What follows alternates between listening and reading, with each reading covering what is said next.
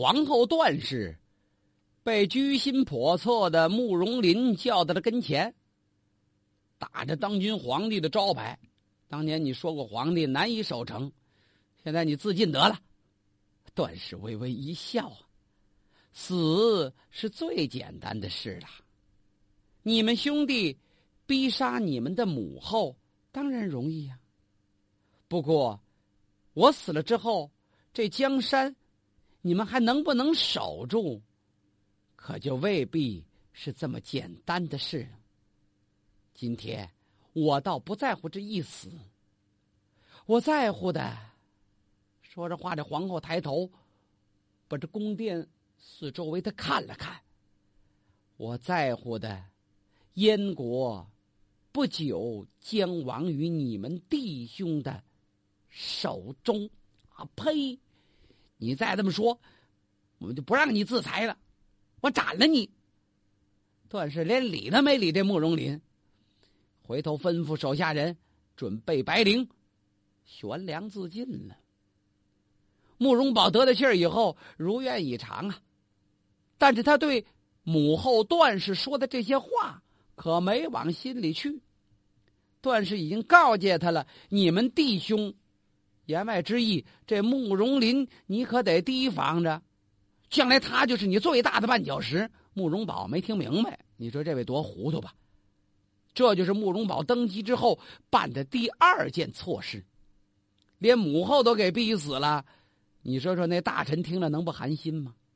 杀的都是不该杀的人，后燕朝野上上下下这乌烟瘴气。拓跋圭。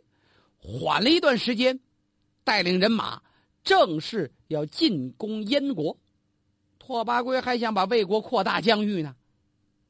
这么一打仗，就更显得这燕国第二个皇帝慕容宝是软弱无能、愚蠢之极呀。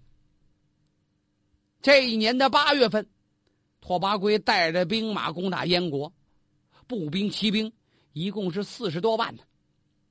北魏的前锋，直指并州的晋阳。晋阳是哪儿啊？就是现在山西太原呢。然后从这个地方分兵攻打幽州。后燕并州的守将就是那位辽西王慕容农，当今天子的哥们儿。慕容农率军出战，可是这慕容农分跟谁比？要跟北魏的拓跋圭手下的将领比，他还真打不过。再加上他手下有人临阵倒戈，一叛变，慕容农败的这个惨呐！带领残兵败将放弃了并州，往东逃，在陆川还被人北魏的人马给追上了。本来还有点残兵败将，这一追上是全军尽没。慕容农的妻儿老少全落入魏军手中，当了俘虏了。这慕容农够可怜的，他跑到了中山，一个人回来没有，还带着三个随从。呵，这主仆四人跑回来了，其余的全撂在半道上。报告了慕容宝，慕容宝这会儿才知道并州已经彻底的丢了。他掐指一算。从打自己当皇帝开始到现在才五个月，丢了这么大一片地方。那北魏的人马来没来呢？来了，那还用问吗？占了并州，人马跟着稍事休整，直逼中山呐。嘿，慕容宝这气心想：慕容农啊，你都多余来，你把这敌人给我引家门口来了。其实这都多余，慕容农不来这儿，人家也得到这儿抓你来。慕容宝是惊恐交加。这时候旁边有好些能耐梗，能耐梗啊，都自以为主意不错，得赶快给陛下出出主意吧。出什么主意的都有，是各抒己见。慕容宝就怕这个，为什么？他的性格决定了，他最大的特点就是没准主意，听来听去还是听他兄弟的呢。哪个兄弟啊？慕容林呢？您瞧他信任这人，慕容林。曾经在他继位之前，就要把他取代了。他也隐隐约约怀疑过这个人，但是在这会儿怎么会听他的建议？连大伙儿都想不明白。慕容林给出个什么主意啊？告诉皇帝兄长应该修筑城墙、积草屯粮，应该跟魏军打消耗战呢。这主意是大错特错。现在人家士气正旺，燕国势力已经很虚弱，你拿什么资本跟人家消耗啊？可是慕容宝听了这话，觉得有道理。这个自大劲儿，他们挺随他爹的。他忘了他爹当年是工于心机，善于布置。这哥俩，一个是心怀叵测，恨不得慕容宝战败而死；还有就慕容宝本人，是胡说八道啊！他做梦都没想到，北魏的兵马轻轻松松就拿下了常山。常山就是现在河北正定以南呐，常山以东的冀州各个郡县。那些当官的，除了逃跑就是投降。合着人家北魏没费劲就包围了中山了，以中山为轴心，邺城、信都，就剩这仨地儿了。这三个地方还算后燕的国土，其余的全归了拓跋圭的北魏了。拓跋圭猛攻了一阵中山，在中山的南城门这儿遇见慕容龙了。这也是皇帝呀，皇帝的亲弟弟，慕容龙顽强抵抗，他比他那皇帝哥强多了。慕容宝呢，就缩在城里哪也不敢动了。为什么守中山？中山这修的还真不错，大概是那慕容林给加工，把这城墙加工的挺好，一时结实，还真就打不下来。拓跋圭一看，硬打死伤太大，这样放弃中山。暂时放弃，燕国不有仨地方吗？信都跟邺城啊，我先拿下那俩地儿吧。后燕谁在那守邺城呢？是皇帝的皇叔范阳王慕容德。拓跋圭分兵五万围攻邺城，形势十分危急呀。慕容德不得不派人向后秦求援。后秦就是姚氏建立的政权。可是秦军迟迟不到，邺城之中人人是惶恐不安。慕容德倒是处变不惊，亲自犒劳安抚士卒。后燕守军是人人感恩，大伙都坚定了跟这慕容德老王爷坚持到底，跟魏国兵马决一死战，都有这么一决心。慕容德费了半天劲，总算把重镇邺城暂时给稳住了。北魏兵马连攻邺城，怎么也拿不下来。拓跋圭一看，主力再转移，邺城先放这儿，先打信都。信都是河北的蓟县一带。哎，这一次打的特顺手，已经守了六十多天的信都，在拓跋圭到来的第四天，守不住了，投降了北魏。在河北这一带，后燕政权。就剩下两座城池呢。拓跋圭攻打三座城池，整整用了三个月。这三个月里边，就打下一个信都。反正这仗打的呀，你要说他胜利了吧，他可挺窝心，一点脸面也没有。你什么时候见人慕容垂在世的时候打仗这么费劲呢？说明在战斗经验、战略战术方面。这位北魏的开国之君远不如后燕的慕容垂呀，这仗打得够窝火的。那这慕容宝干嘛呢？还在中山里边躲着呢，自个儿一劲埋怨。打继位以来，这半年过得提心吊胆，这运气太背了。他怎么赖运气呀？他不想想自己这能为，真有运气这一说的话，慕容宝这运气也不错。他正在这瞎埋怨的时候，有人来报：拓跋圭派人求和。为什么？拓跋圭的营盘里出了兵变了，他生怕受到里外夹击，主动求和，自个儿退兵。这运气不挺好吗？慕容宝这会儿就应该暂时收收心，哎，赶忙招募兵马，等待时机。谁知道这慕容宝自以为自己这么一埋怨。是老爹的在天之灵，给他送来这么一个机会，他临时招募了一大堆人马，随后紧追拓跋圭啊！好嘛，这下给拓跋圭可来了借口了。你燕国，你是背信弃义呀！无德无信，我怎不能打你呀？我下次打你，什么时候打你，我都有借口。咱们再看看这慕容宝这人马，慕容宝不是好些人马都已经死了跑了，这临时招募的都什么人呢？就刚刚现划了来的，大街小巷那年纪差不离的是男的，他就往这兵营里拽呀。然后军衣号杆不齐都不要紧，编成队，告大伙这就你们头跟出来打吧。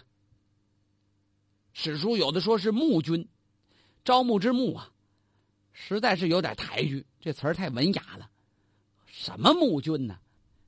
连那刨坑的、卖菜的、走道的都拽进来了，这根本就没受过军训，简直就是乌合之众。慕容宝异想天开，想凑数。用这样的军队去偷袭训练有素、进退有法的北魏拓跋圭，那不是做梦吗？有人给出主意，您呐愣打不行。哎，为什么咱这个建的阵仗少？这还算明白人说的话。您呐就放火把他们一烧，不就完了吗？还别说，哎，慕容宝一听这主意不错，去放火去吧。拓跋圭的魏军一开始没防备。火光这么一起，哎呦，可把拓跋圭吓着了。难道天火要烧我魏国吗？他哪里知道这是人家给放的呀？光着脚，拓跋圭就跑出来。跑出来一看，嗨，自己的队伍很整齐，啊，有救火的，有担水的，有在那维持秩序的。外边怎么这么乱呢？站在营外边这么一看，哦，放火的那波乱起来了。谁呀？慕容宝招的那些募军呢？哈，这些募军里边真有那榆木脑袋，放火时候一不留神把自己还给点了，撒丫子就回营中跑。你倒打俩滚啊！就连喊带叫唤，闹得人心惶惶。这临时组合起来的募军队伍自己倒乱了，也不知怎么回事还打起来了。他们自相残杀。啊！拓跋圭看得清清楚楚。这会儿就不紧张了，吩咐去，给我把靴子拿出来。大伙儿一看，感情王爷没穿鞋呀，连忙把靴子拿出来。他换好了衣服，战马牵过来，吩咐重整旗鼓，冲啊！这边有人救火，剩下带着骑兵，就都冲下来了。你想想，拓跋圭手下这人本身就是有备而退，这会儿兵分两拨，守家的守家，杀敌的杀敌。慕容宝这募军哪受得了啊？人家骑兵来来去去速度快，结果他这个偷袭计划没等实现呢，自己反倒挫败于人家北魏的骑兵铁蹄之下，被杀的一个乱七八糟。慕容宝滋溜一下又钻回中山城了。他先进城去吩咐关城门，后边好些人还没进来呢，管不了了，关上城门吧。这些可怜的士兵就被他放在城外了。什么天啊？数九寒冬啊！偏赶上这两天降温，大风暴、大风雪，一夜大雪。转天清晨再看，中山城下有多少冻死的士兵啊？他们仨一群五一伙扎着堆儿，有的就靠在城墙下边，成了雪白的雕塑了。慕容宝。满以为这场大雪能把敌人冻走，他哪想到拓跋圭一路尾随，兵临中山城下。中山城内可把这慕容宝吓坏了。他的兄弟慕容龙主张打开城门玩命，另一位兄弟慕容林主张赶快守城，别再出去拼命了。和这主攻派跟守城派。是明争暗斗，据理相争，谁也不往后退步，闹的是不可开交。慕容宝跟一傻子一样，就坐在这两派中间一会儿瞅瞅慕容林，一会儿看看慕容龙，一会儿自己想和，一会儿自个儿想战，他没准主意。您说这就够闹心的了。偏偏这会儿有人造反，谁呀？又是慕容林的手下，他们要拥立慕容林为新君。可把这慕容宝气坏了，心想这慕容林是真有毛病啊！两次了，上一次你手下就要立立你为继位之人，这一次干脆就要把我废了，那我先把你废了吧。抓慕容林，一声令下抓，哪找去？慕容林跑了，他带领精兵逃出中山城，趁着夜色，他奔了丁陵人的残部了。丁陵人当初不是被慕容垂整个都灭了吗？还有一部分人逃离了，慕容垂命手下把他们就迁到了河北冀州这一带，所以慕容林直接奔了冀州了。慕容宝下令紧追慕容林，这回见着甭管你是我兄弟，亲的也好，不亲也罢，我得把你咔哧了，省得你老给我闹事。一沾到权力，慕容宝眼珠子都红。你看他一沾着权力，眼珠子红。他儿子跟他一样。慕容宝好些儿子呢，哪个儿子也这么爱权呢？叫慕容慧。这慕容慧，应该说是慕容宝的一个并不宠爱的妃子所生，既是庶子，又不得宠。他的母亲呢，出身很卑贱，但是慕容慧很讨爷爷的喜欢。已经故去的那位开国之君慕容垂特疼爱这慕容慧。想当年慕容垂攻伐北魏的时候，特地让自己的这个孙子镇守龙城。龙城就是现在辽宁朝阳一带。而且慕容垂临死的时候还特意嘱咐慕容宝：“你来继位，你走了，最后把这大事交给谁呢？你的这么些儿子里边。”我看，他单单指指慕容慧，此子可为祭祀之君呐！您说他多喜欢这慕容慧吧？任命将来他就是你的接班。可是慕容宝口头答应，心里边他不喜欢这儿子，他喜欢的是自己的小儿子叫慕容策。他继位之后，马上立慕容策为太子。那会儿慕容策才十一，你说这孩子十一。就立为太子了，这将来得培养多少年才能长见识、有学问呢？况且那么些年长的儿子他不立，这就本身埋下了祸根呢。慕容慧这会儿已经长大成人，跟着爷爷都能领兵打仗了，他当然不满意了。自己有本领、有军功，怎么就不能做太子？这一次，慕容宝兵败，再加上自己的阵营里边。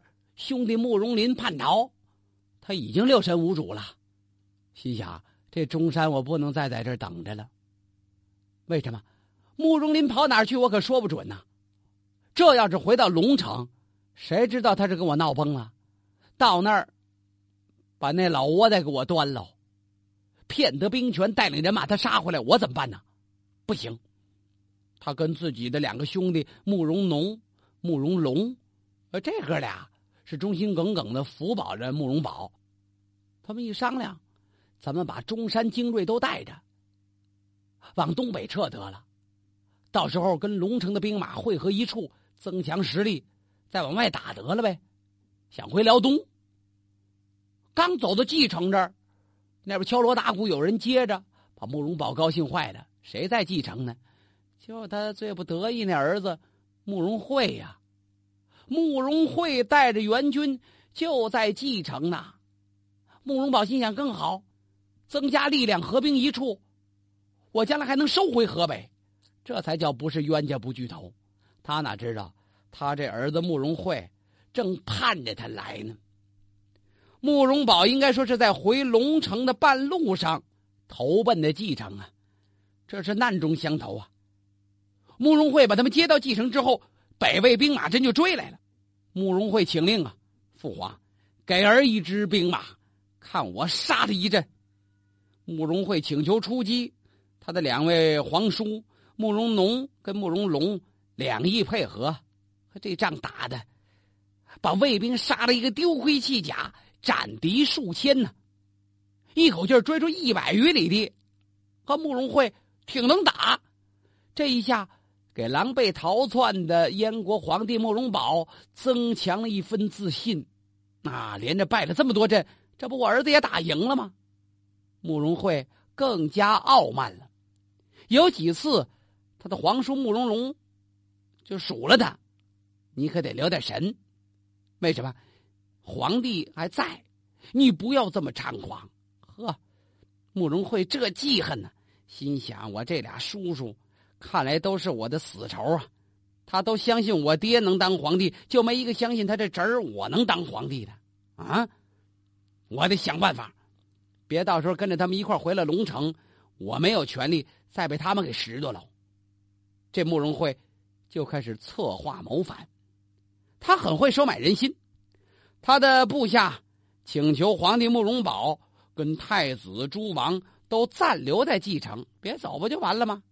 这不是一个说，是大伙都来上书。都来进言，陛下应该就在继承这儿待着，等我家慕容慧将军解除中山之围之后，再把您迎回都城啊！等这帮人也都撤的差不离了，慕容宝左右的人也敢说心里话了。陛下，清河王就是这慕容慧啊，清河王未当太子，神色可不对呀。他有才能武功，善于收买人心。让他出战，一旦把中山城池这围给解了，难免他有不轨之事啊。慕容宝一想，有道理，转天把文武都找来了，这也算升朝问事啊。昨天大伙都说让朕派清河王去解中山之围，朕一想，我儿年轻有为，但是毕竟。经验阅历不足，他不如二王啊。所谓二王，就是慕容农、慕容龙这两个王叔，可比他有的经验。况且朕现在亲率大军，还需要清河王做我的羽翼，怎么能让他单独走开呢？真要有一个差池闪失，呃，朕心里边难过呀。听着好像是要委以重任，父子情深，实际。他根本就不让慕容慧有建功立业、扩大名望的机会。慕容慧听完以后，这嘴角这肉稍稍的刷刷刷抽搐了这么几下，眉毛往一块微微一皱，又解开了。散朝之后，慕容宝左右的人都劝他：“您就把他杀了，不完了吗？”清河王野心太大了。我们看他嘴角抖动，我们还看他眉毛往一块皱，面带杀机呀。慕容宝对自己两个兄弟慕容农跟慕容龙十分信任，我看这清河王神情必反，你们二位以为如何呢？俩人一听，毕竟是您的儿子，陛下，他毕竟谋反之举尚未外露，杀他过早吧。他们这琢磨着呢，慕容慧那也没闲着，正所谓阴谋对阴谋，相互要谋杀。